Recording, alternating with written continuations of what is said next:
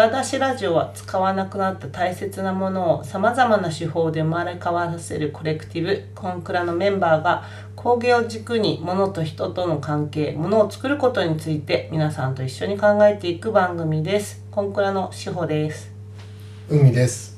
岩田です。はいそして今日もこの方をお招きしております。はい。荘園組紐の八田です。よろしくお願いします。はい。よろしくお願いします。よろしくお願いしますすごいいろんな話はここまですごい盛り上がってきて盛り上がってきてもうなんかね商品もうすぐになんかいろんな相談をしたくもう私の頭の中でそのいろんな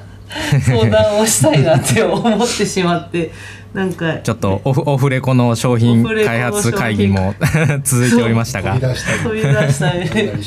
休憩時間中に飛び出してしまうなんでちょっと組紐のなんかこれからの可能性みたいなこともね、こうん。この回で話せると。いやなんかさっきあのまあ一部二部でも出てきたキーワードでその紐とか組紐とは何たるものやみたいなのがやっぱすごいあるなと思っててあの私あの仕事で実は組紐に関わってたのが結構もう7年8年ぐらい関わってるんですけどそれを最初組紐の存在すら知らなかったんですよ。だけどなんか身の回りを見ていると靴紐だったりあとこの携帯のなんか充電ケーブルとかも組紐で中にワイヤーが入ってたりとかあとあのなんだっけな釣り具屋さんででっかい魚おもなんかなんかマグロみたいなかカジキとか。カジキとか。うん。ああいうの釣る時のひあの糸って組紐状なんですよ。とか、なんかそういうのをしあの知ったんですけどなんでそんなことをした知ったかっていうとすごく引っ張りに強いねじれと引っ張りに強い糸の構造を探しさなきゃいけないというミッションがあったんですね。うん。うんえでそれなんでかっていうと電気を通る糸を作らなきゃいけなかったんですよ Google で。ーでその電気が通る糸をデニムに織り込んでそのデニムジャケットは触ると携帯がコントロールできるよっていうのを商品化したんですけど、デニムジャケットってあんま洗わないけれどやっぱりその作る工程がすごく糸とかテキスタイルとして負担が多いから、うん。あじゃあ引っ張りと曲げに強いのじゃないと洗濯機って小宇宙だからそのいろんな服がこうぐしゃぐしゃにねじれて普通の重地球上の重力と違う G がかかってるから、ううん。ん、そうで探してたらその釣り具の糸は組紐だしあとあの着物あの私の母着物のスタイリストやってたんですけどやっぱ帯の引っ張るあの帯締めもパーンって引っ張るのに強くなきゃいけないから組紐はちょうどいいとか。うん。あとねなんか鷹賞鷹をこうなんていうの飼ってる人がかうんうんうんうん、でああの実は鷹も紐でくくられてるわけですよ。そうしないと自由にどっか行っちゃったら困る。大変なことになるうん。でそれをまっすぐなんか飛ばして軽くてでなんかあった時に引っ張ってこうピンってやれる。でも糸が切れないっていうのでなんかその鷹賞の鷹につけたやつも組紐だったと。へえあと登山のザイルとかもねよれたりとか、うん。そういう曲げに強いとかもうやっぱ組紐でできてますそうだよね。そうそうそうそうそう。でしかも中がささっきこうあの八田さん言ってたけど機械の構造上中が空洞にできるんだよね、ってことはさ、なんなんか入れられるじゃんってやっぱ思思う。んですよ。で実はその携帯ケーブルがあのえっと組紐で中にワイヤーが入っててこれが私のその発想のい納得感だった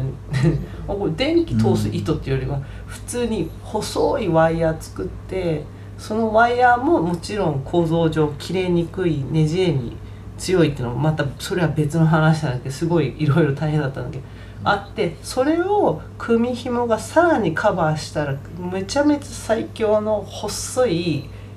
ワイヤーができるぞみたいな。でそれを私は糸と呼んだんですね。うん。でそれを織り込んであの、えっとデニムを作って、まあ、携帯のマルチタッチスクリーンになる、えっと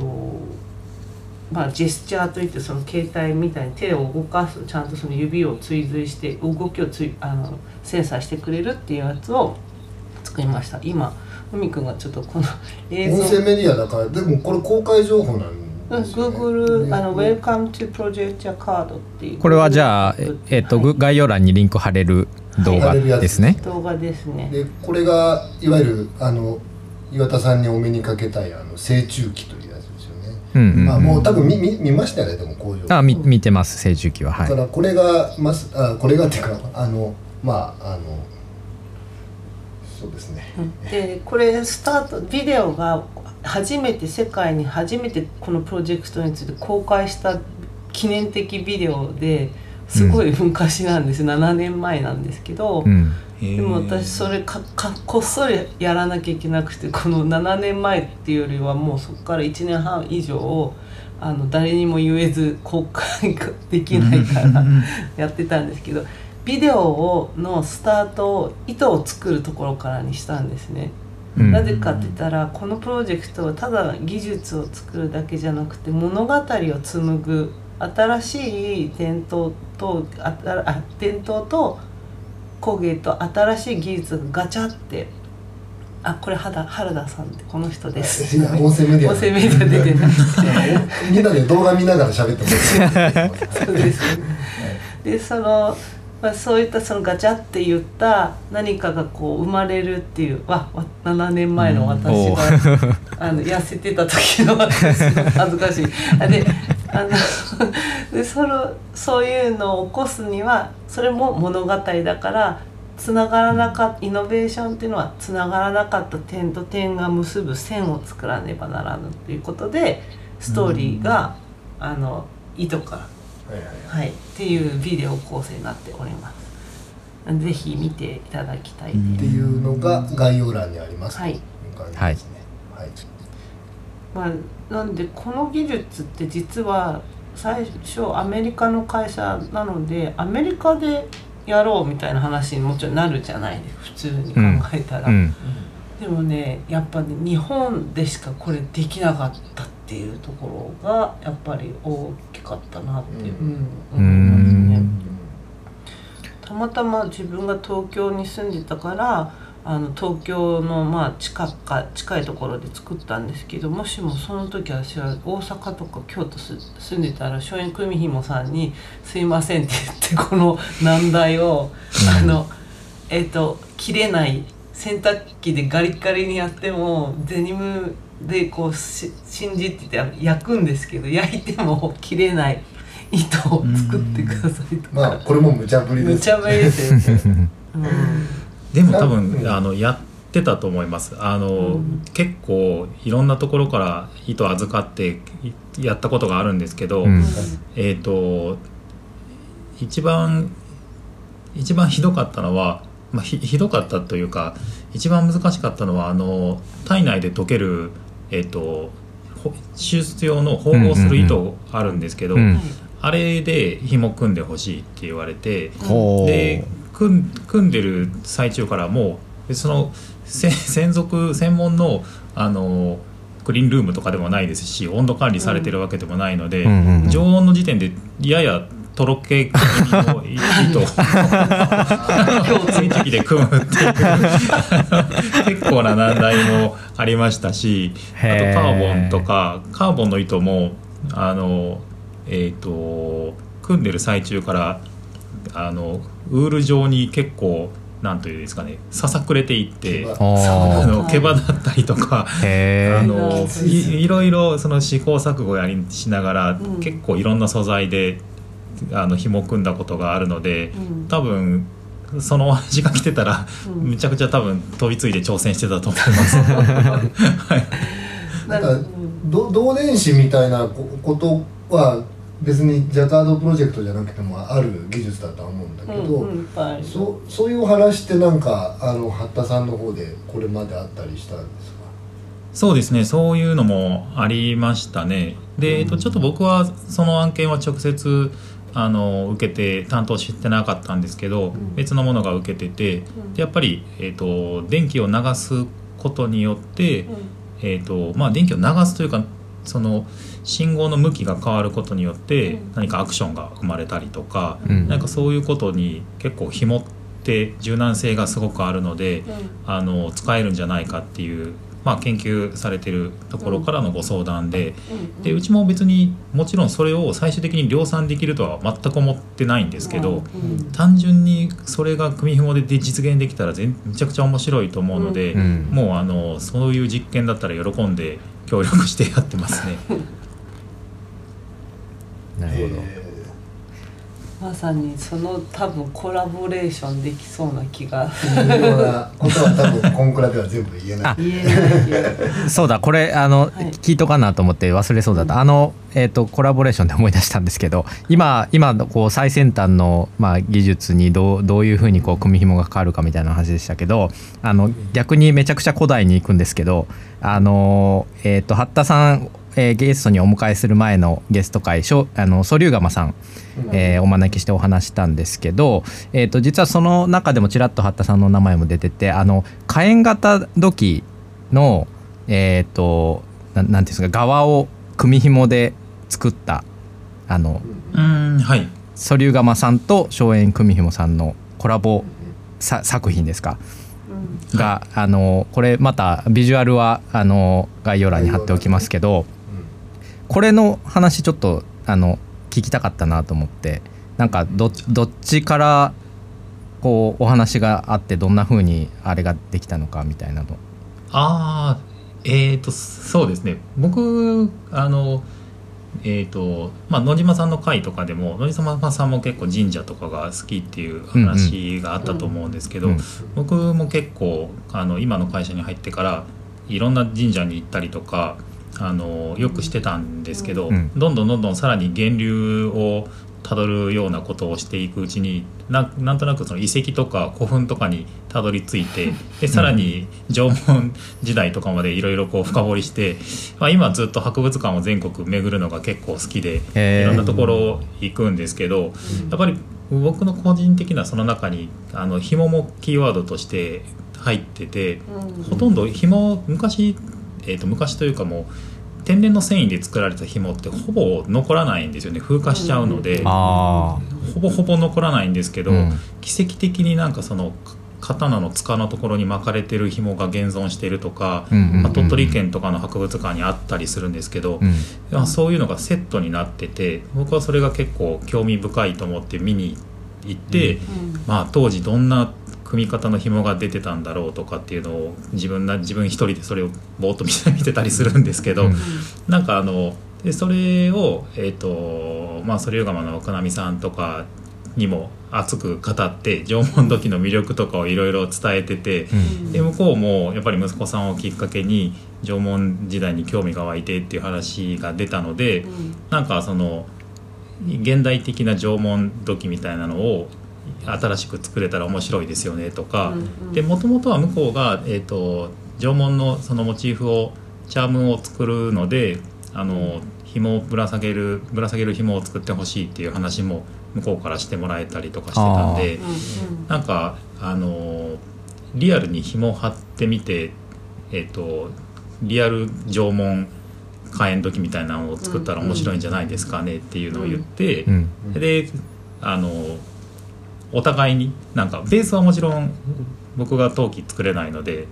作ってもらったものにあの僕は僕なりのイメージで貼るっていうやり方をして、うん。で若波さんも若波さんなりのイメージで貼るっていうやり方をしてもらってでできたアイテムですね、まあ、コラボ作品というか。へえなんかまあうん。あちょっとまだいろいろ今からあのやりたいと思ってることもあるのであ次のそうなんですね次の若波さんの企画展の時にあの登場しますか？今いろいろアイデアを考えてるところです。おおこれは楽しみ、えー楽しみですはい。いやいやあのそのあのソリューガマさん会でその息子さんが火炎型土器をあの作られてでそこからこう縄文シリーズが生まれたっていう話があったのでてっきりこう完全にそのソリューガマさんからのあの依頼であの松陰組紐さんが作ったみたいな風に思ってたのでまさか八田さんが先にもうあれですねその古代への関心が広がっていったという。なんかいやあのね、ざうん。その僕は勝手に若波さんの縄文の師匠だと勝手に 自分で言ってるんですけど僕がどれだけ縄文土器のあの魅力を伝え始め説明してても全然響かなくてあ そうなんですね。なんかふんふんみたいな。まあまあ陶陶芸の技術リスペクトはすごいけどみたいな感じであったんであんまりこう僕が言いたいロマン的なところを、響いて響いてくれなかったんですけど、うなんかその息子さんのやっぱり火炎型土器をきっかけにちょっとなんか意識が変わったのかなんか熱心に話を聞いてくれるようになり でその紐の模様がついてるとか、そういうところにも結構関心を持ってくれるようになったので、うんあの僕が勝手に縄文の世界を広げたと思って 一方的に言ってます。えでもやっぱりその縄文に興味が向向いたのもその紐っていうそのまあ数百年はそのなかなか残りにくいものが陶器っていうその残るものになんか姿形だけ記録されてるみたいなところにこうななんかあったんでしょうかというか。ああそうですね。でも、えー、と単純に古代が好きだったっていうのが古代史とかが好きだったっていうのが、いろんな想像ができるので、うんうん。自分なりの解釈ができたりとか、うん。きっとこうだったに違いないとか、まあ、自分なりのいろんな仮説が立てられるっていうのが、うん。まあ、すごく好きな年代で,、うんうんうん。でその中にちゃんと縄文時代は紐も使われてましたし、うん。そそこからの目線で僕も組紐のことをいろいろ考えたことがあって。うん。あのーなんか生まれてから多分紐を結んだことないっていう人って今はもう多分いないと思うんですけど、うん。それぐらい原始的な道具なのに誰も紐のことをちゃんと調べないとか興味持たないとかっていう謎なところもなんかそれぐらい原始的な道具なんだよっていうのをうん。紐はあのまあ、当然縄文時代からあるっていうのをなんとなくこうキーワードとして自分の中には持ってて、うん。あの走ったり歩いたりする動作と同じぐらい紐を結ぶとか紐を使うっていうのは多分人人間にとって結構原理的なあの動作なんじゃないかなって思って、うん。まあ、それがその当時の、はい、ものをいろいろ掘り下げる別の目線で掘り下げるきっかけにもなりましたね。うんうんあのそれ聞いて思い出したのがそのテキスタイルの織りの工場行った時にすごいその織ってる間に糸が切れちゃうんですよ。そうすると職人さんがバーって走ってってあの機械が止まるから糸でまた結んでまた何事もなかったように織りがこうまた続くんですね。うんうんうんああとあのてあのシルクからその、えっと、絹をこう蚕お蚕からこうピーって取る時も、やっぱりこう引っ張ってこう紡ぐんですけどたまに切れるから、それもやっぱり手でこうやらなきゃいけない、そこまでは全部機械化されてるのに切れた糸をあの縫う結ぶ。結ぶっていう行為自体ってこれ機械化できない未だに。らしいっすね、うん。なんか仕事柄結構僕ロボティクスの話もすごい聞くんですけどサーボモーターとか、まあ、ありとあらゆるものが複雑になってるんですけどどんだけ頑張ってもまだ蝶々結びができない。って言ってますね、うん。できやろうとしたらすごい大掛かりな機械になっちゃうから、でそこにその折ってあるさなんか細い糸の間にサーボモーターみたいなのガシャッとか。とんでもないやことできないで物理それは物理的にやっぱできないから。うん、そうそう。なんかげ原始的でもありまだ追いついてもいないあのっていうふうに思いましたね、うん今の八田さんのお話を聞いて、そうですよね結構複雑な動きですよね、うん、そうね。そうそうねなんかこ、幼稚園の子供にさやっぱりこう蝶々結びをさ教えてさできた時すごい嬉しそうじゃん。なんかこ子そう供のだねなんか。で下手くそだから蝶々結びが縦になっちゃったりとかしてするるけど、んだけどさ、うん。うん、まあできたって感じで、ね、だからあれあれがなんかその人間の成長のさなんか段階のさ肩結びができてその後蝶々結びができてとか。それまで靴はなんかねマジックテープとか。そうそうそうそう。れぞれのねうん。うんベルクロのそうですね。靴とかで、うん。で小学校高学年になってきてそうそう。やっとだんだんなんかそのスニーカーが紐になってて。紐だから結構憧れなんでね。お兄さんたちはかっこいい靴紐のねね。なんか靴を履いてるっていう感じがするんですよね、うん。確かにあのえっと松園組紐さんでそのまあこ多分このこの3エピソードの間でもいろいろ具体的なあの今のこうなんだろうスマホのストラップの話とかあの、で出てきたものはあったんですけど、えー、と今今なんかお話できる中でなんか新しく取り組まれているジャンルとかその組紐のなんか技術のなんか応用応用先みたいなのってななんか今この3エピソード出てない話としてなんかあったりしますか？そうですね。まああの最先端のっていうところではあのうちがまず自分たちから積極的にその開発をするっていうのはあまりないので、うん。まあ、あのいろんな研究機関さんから相談をもらって、えー、と実験的な取り組みはさせてもらうっていうことはあるんですけど、うんとえーまあ組紐のその何か今今後のためにっていう意味では、えー、と本当にいろんなアイテムを作っていろんな紐の使い方っていうのをどんどん提案していくっていうのがやっぱりあの会社の使命だとは思ってるので、うん。えーとまあ、あんまり具体的にっていうな難しいんですけどあのまあその紐の使われ方使い方の用途みたいなのをいろいろ開発するために新しい素材を使ったあの、えー、と素材の方で何か機能をプラスできないかとか、うん。まあ、常にそういうことは考えながら動いてはいますね。うーん。あそういえばなんかすごいあの3エピソード目の最後の方で今更な質問なんですけど荘園組紐さんって1948、えーっとは8年はい、創業っていうことですけどこれなんかあのまあ戦後戦後からスタートされてるますよねなんかで、はい、そうですね。いわゆるその伝統工芸みたいなことで言うとまあ比較的なんていうか若い会社というかあのそうだと思います。うんはい。っていうかことになるのかなと思うんですけどそもそものなんていうか成り立ちというかその京都の組紐のこう伝統っていうところになんかどんな風に関わってるのかみたいなところってなんか聞いてなかったなと思って。でも創業は、うん。あのもちろん僕は経営者とかじゃないので、うんうん。あの創業者が、えっと親戚に組紐をやってる人がいてで、えっとまあその当時はやっぱり帯締めとか和装の需要がすごい多かったので、うんうんあの組紐を教えてもらって、まあ、初めはその和装の帯締めを作る、えー、と本当に手でもう作って家内製紙工業みたいな感じで、職人さん会社に寝泊まりしてっていうような感じのあの、えー、と組紐工場を立ち上げて、うん。でえっ、とまあそこから、えー、と成虫機っていうものがそもそも世の中に出てきて機械と手の手組みを使った、えー、と和装小物和装まあえー、とその時はまだ多分帯締めだけだと思いますけど、うん。帯締めをずっと作っていたんですけどだんだんその和装の、えー、と需要が下火になってきた時に、うん。えー自分たちでまあ紐をいろいろ結んだりして、えーまあ、髪飾り作るとか和装小物みたいなのをいろいろ作るような会社として、えーとまあ、シフトしていったみたいな感じですね。でうん。今はもうその和装自体はそんなにあのメインではやってなくてむしろもう本当に、まあ、雑貨品みたいなのをいろいろ作る中で、えーとまあ、組紐とはどういうものに今後使っていけるかとか、まあえっと年代年代でそれぞれいろんな使われ方をしてきたと思うんですけど、うん。あのえーとまあ、もちろんそれが衣装的に使われたりとかあの、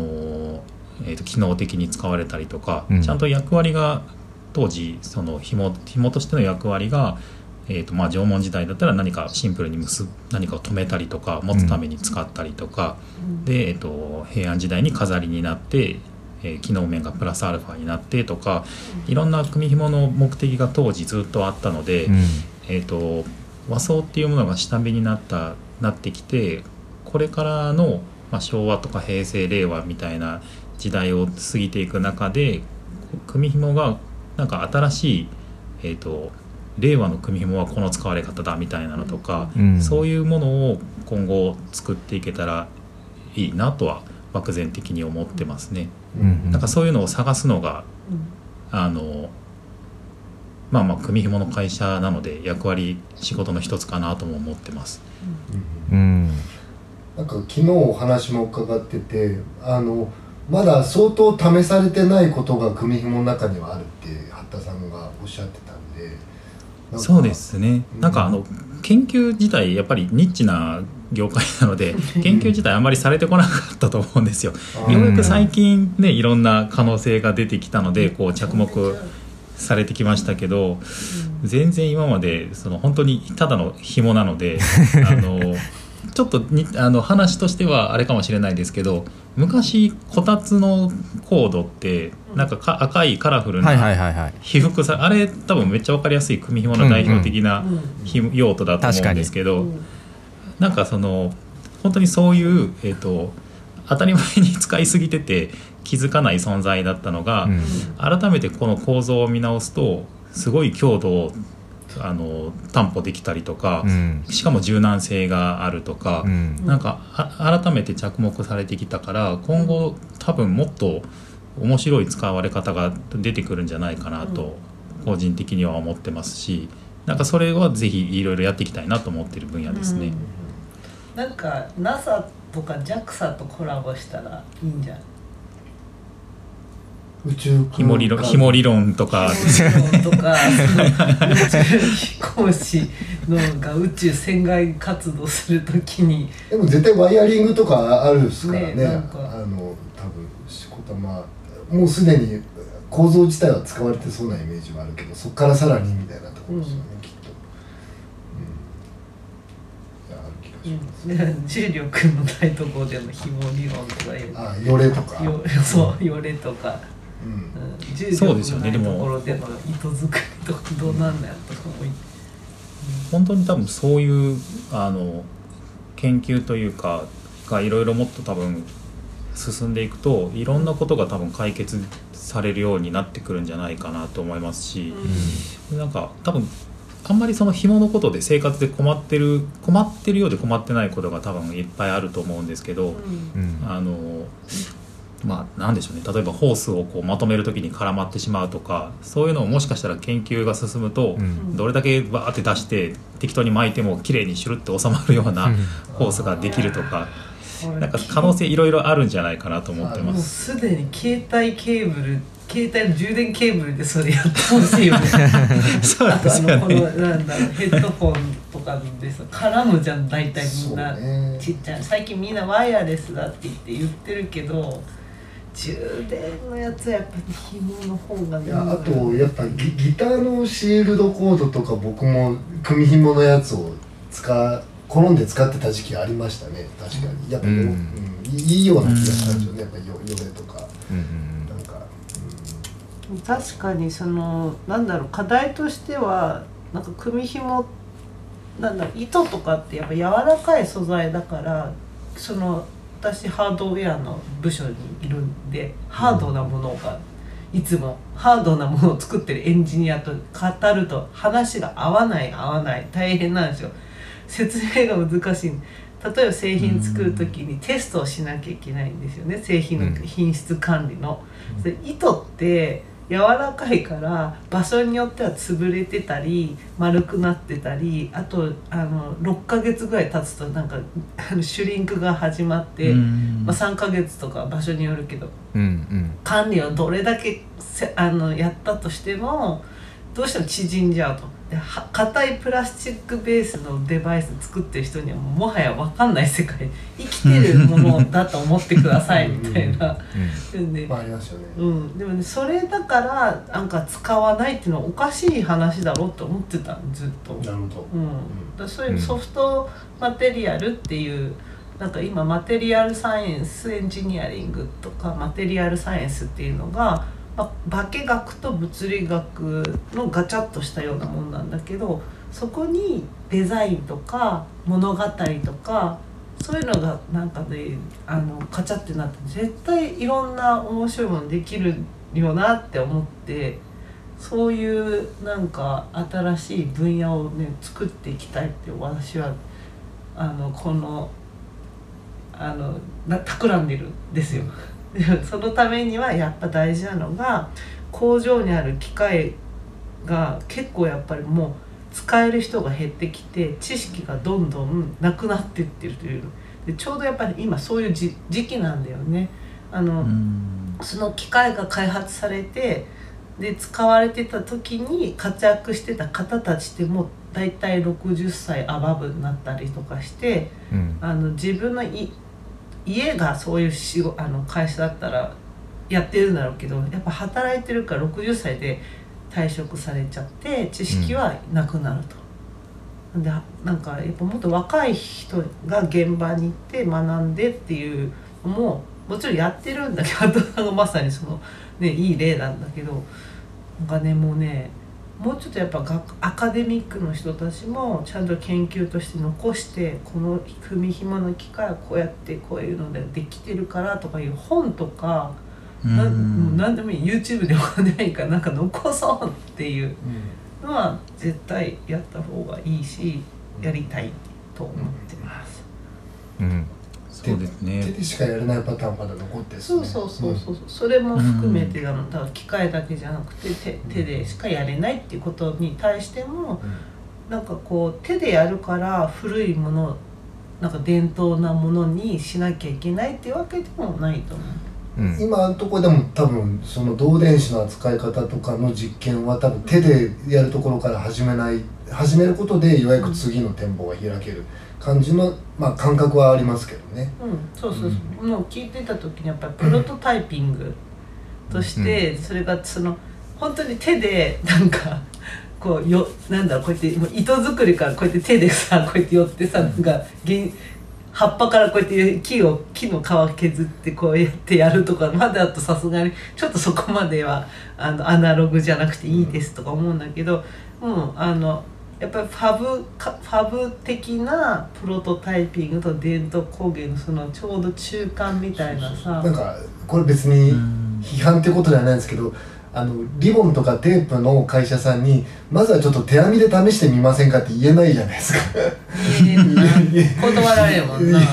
言えない言えないじゃん、そういうところにやっぱりそうですよね。今、まあ、聞いてもらったらあれですけど荘園組紐さんやったらその案件が入ってきたらじゃあそれ一回手でやってみましょうかで機械とやってみましょうかっていう選択肢があるっていうことがね,、うん。あの依頼する側も分かってるから、うん。なんかそれは頼みやすいですよね。うん。プロトタイピングっていう意味では。なんかそれで言うと,、えー、とちょっと面白い組紐で言うと面白い話があって、うん。手組みですらもう道具を使ってるので、うん。あの一定のパターン化されてしまってて、うんうんそれより前のあの一応まあ現存してる紐でむちゃくちゃ複雑なものがあって、うん。でそれを復元しようと思った時にうん。その時まあその時というか今手組みで使ってる道具を使って再現することすら難しいものが当時あって。へへで今今ようやく多分作り方こうだったんじゃないかっていうのはうん。紐解かれたんですけど、うん。結局道具すら使わずに手の指だけを使ってあの入れ替えて作るっていう技術がどうやらまあ時その時あって。えそれってどのどのくらいの年代のえーと多分もう奈良奈良時代あもうちょっと後ですね。か鎌倉時代とか、うん。ものすごい複雑な紐があるんですけどへ結局手組みの道具ですらもうそういうフィルターがかかっちゃってるのでその道具を使って再現しようとするので、うん。すごい複雑な工程になってしまって、うんうんでも手でできることをあの機械化するのは多分現代の得意な方法だと思うので、うん。一回手でやってしまってやり方さえ分かれば機械化はできると思いますけど、うん。機械でできるかどうかっていうのを逆算するっていうのは多分なかなかその発想にいかないんでしょうね。うん。だから手でやってしまってうまくいったら機械を改めて、まあ、あの投資して作るとか、うんうんうんうん。そういう方法の方が確実に進むような気がしますね。うん。そうそう本当そう。思うなんか結局もの技術テクノロジーの限界っていうのってそこだと思うんですよ。その思考の限界、もうこうこれはさっきの紐あの糸を蝶々結びするのはおりあのむ難しい。なぜなら機械がでかくなっちゃってできませんみたいな。なんかできない理由をすごいやっぱ探しがちになっちゃうんだけどそうじゃないアプローチなんですよね。ささっきのその手でやってからそれを機械にやってみるっていう。でうん。そんなさ普通の今までの人間の営みから考えて普通のことを私たちなんかすごいおなおざなりにしちゃってるよなと思ってて最近のそのあのものづくりだったりとか、テクノロジーの作り方って本当になんかもう限界なんじゃないかなと思っててもう天天井が見えてきててそのいろんな。なんか発想方法にちょ自体にちょっと手詰まり感は出てきてるかもしれないですそうそうだからイノベーションの作り方とか言って相談を受けるんだけどもうまさに本当手でやってみればみたいな話だと思うんですよ最初は。うんなんだったらデザイナーが自分で組紐省エ組紐にお前行ってこいみたいな感じの話だと思うし、うん。ね、ね。うん、いやなんか、まあ、あのそれもあってうちは結構工場をあの一般の方にはもちろんちょっと機械とかがあるのであれなんで、うん。あの危ないので案内はしないんですけど、うん。やっぱりデザインされる方とかものづくりされる方には工場を結構もう普通にフリーに見てもらって、うん。でまあ口頭でもちろん説明もしますけどそれ以上にあこういう機械だったらこういうことができるのかもしれないっていう僕ら以外の目線でうん。あのものづくりを見てもらう方が多分こういろんなもうちょっとクリエイティブなことができたりとか、うん。違うアイデアが出てきたりするのであの岩田さんもそれで、ですよね。そうですよね。うん会社の方見に見に来てもらってっていうきっかけでしたし、うん。しかも普段テキスタイルを扱ってるわけではない岩田さんがそれを 思いつくということはだいぶないです、セレンディピティがだいぶ爆発してるから もうあのなんだろう今どん詰まってるなんか製造メーカーの会社のデザイナーさんもみんな省エ組紐に まず新入社員になった省エ組紐にまず研修に行くぐらいのうんした方がいいと思うね。なるほどね。うんうん。そう結構そうかもしれない。うん、いやだってねもうあの今危険な時代になっちゃってるのがあのもうお金を何十億って投資して機械をさ作り直して大量生産させるみたいなそのものなのかそれで手でじゃあやるとかなんかファブリケーション、まあ、3D プリンターでやるみたいなもうさその 3, 三択の中でほとんどのその商品の、えー、とマーケットはやっぱ大量生産のまんまなんだよね。そうすると一人勝ちだけになっちゃってで結局やっぱ決まったものしかできないっていう時代になっちゃったじゃん。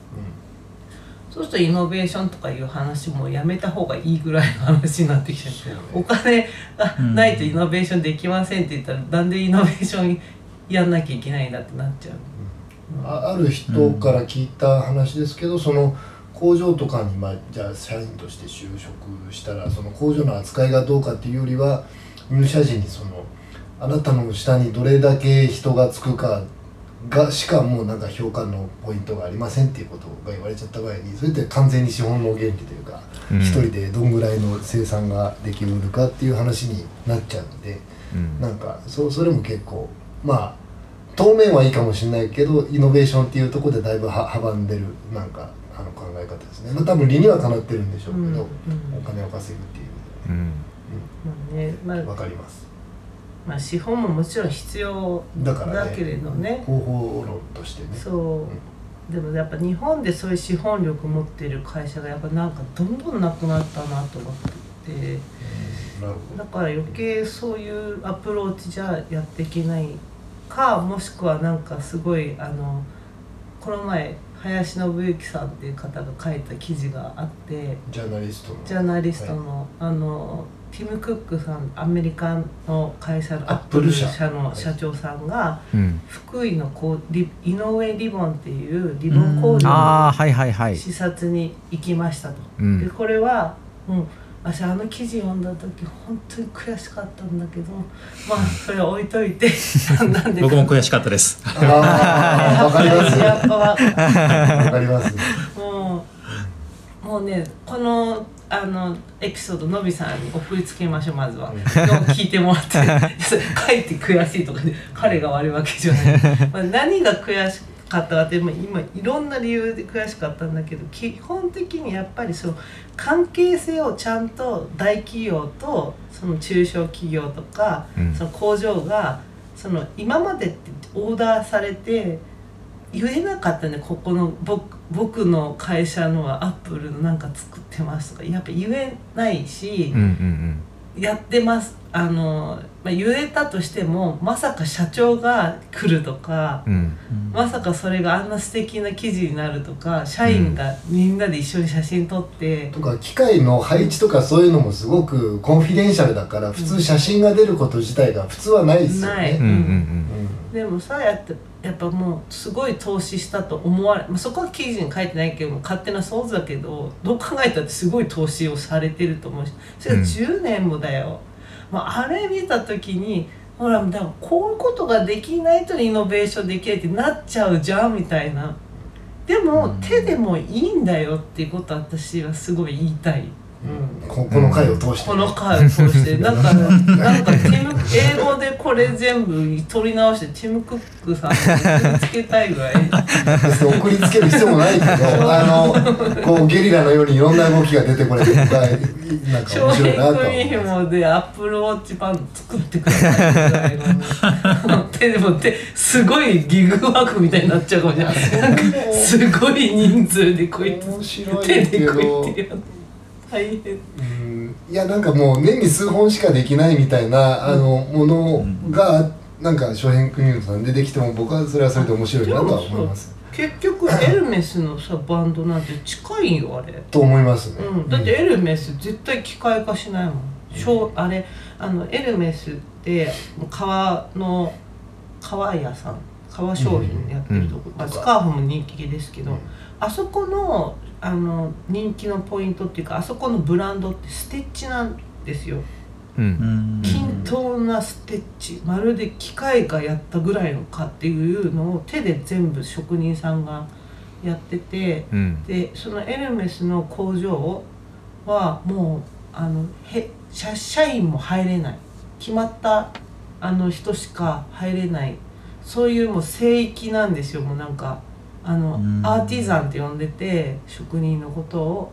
もうなんか会社にとった神様みたいな存在だからすごい大事にそしようっていう感じなんですよね。うん。うん、でそのもともと馬の乗るためバグっていうこう馬に乗るためのシートっていうのかな。あれ作ってて戦争が戦争時代だったからもうみんなふ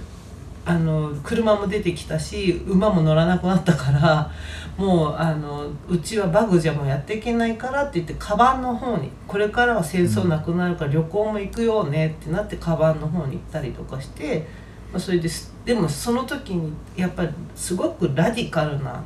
バグ作ってた働いてる人全部クビにするんじゃなくてそのステッチをいかバグまで強いものができるんだからそのステッチを生かした旅行カバンができたらやっていけるだよって発想、うん。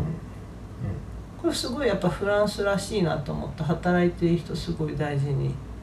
まあ、この話になるとまたあの私の退 退職の 干渉の話になっちゃうけど。あでもそれうんそれこそそのねあの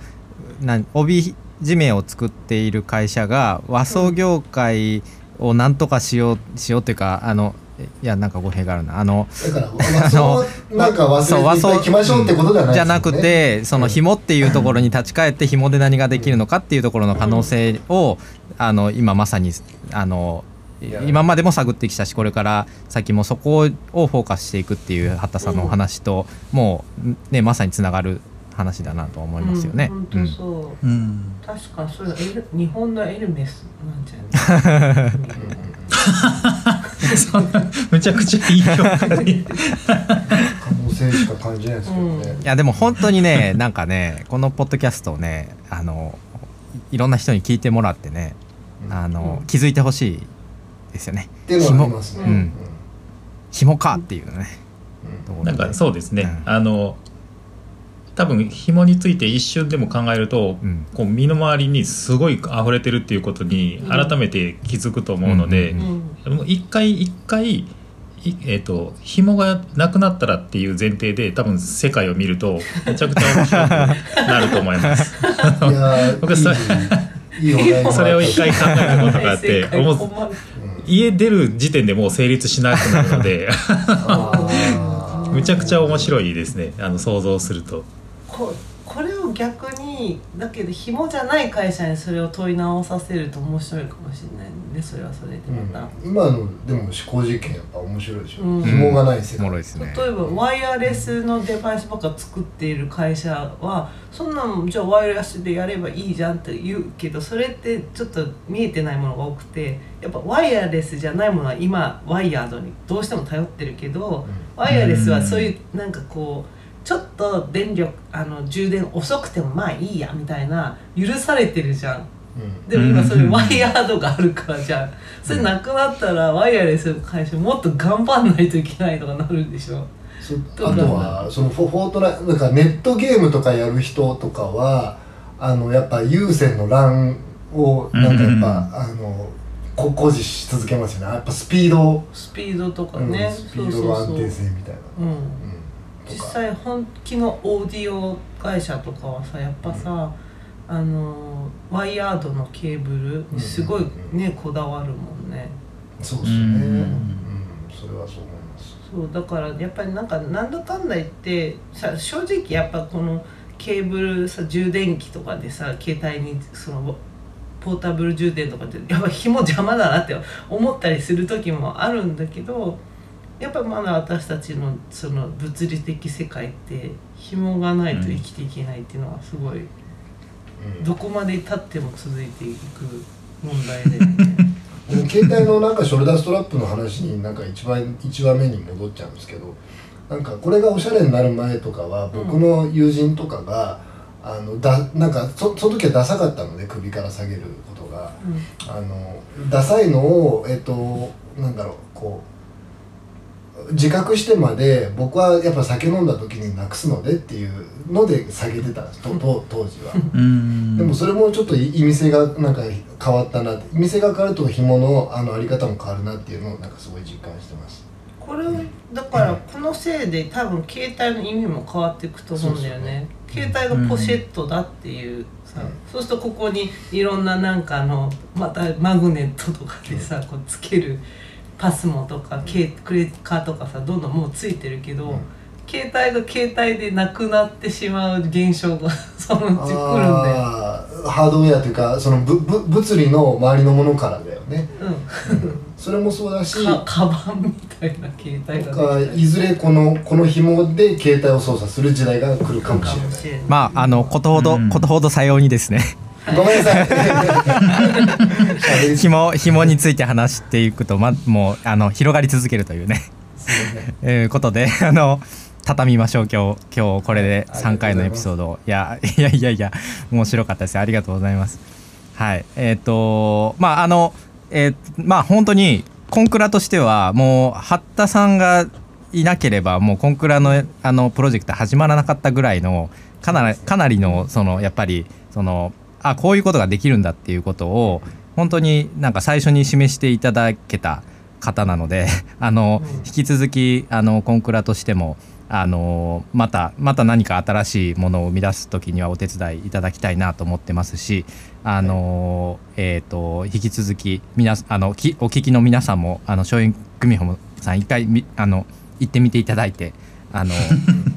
ね、デザイナーとかあのの方はあの工場にも足を運んでいただいてうんあのはいぜひあの新しいものを生み出し続けていただきいただきたいなと思っております。あのえー、畑さん3エピソードありがとうございました。ありがとうございましたありがとうござい。えー、黒出しラジオは来週以降も、えー、とまだまだ続きますので、えー毎週火曜、えーフォローしてお聞きください。はい、えー、そんなあのポッドキャストのネタにですね、えっ、と場外乱闘でもないですけど、 Discord で盛り上がってるコレクティブがあったりするので、えーコレクティブ自体に興味を持った人は概要欄からチェックしてください。はい、えーまた他にもツイッターで「ハッシュタグ #CONCRA」などあとはフォームもあのいろいろ意見とか感想とかあの組紐の面白さとかお話皆さんとしたいのでぜひともどしどし投稿お願いします。はい。ああとごめんなさい。えっ、とあれで言うといた方がいいんでしたっけ？えっ、とフォローしてねを言った方がいい 一応い一応言いましたけどね。軽く。ああそうかそうか。ごめんなさい。変なところで止めてしまった。いやでもあの一でやなれないんだろうね私たち。ねいい加減になれろみたいな。いやでもあのフォローしていただきたいんですよ。そうそうなんかあれですよ。あのとうとうあの僕らこれアンカーっていうサービスでずっとポッドキャスト配信してきたんですけど、アンカーがあの Spotify に飲み込まれてですね、ああそうですね。そうそうでした。そうです。そう。Spotify が発配信元となってあの、うん。Apple Podcast とか Google Podcast が他のあのプラットフォームでも聞けるという状況です今。はい。まああのまあとにかくいろんなところで聞けるよということでぜひ多くの方に今回のエピソード特にあの聞いていただきたいと思いますのではい。はい。じゃあ、えー、畑さんありがとうございました。ありがとうございました。ありがとうございました。はいありがとうございました。はい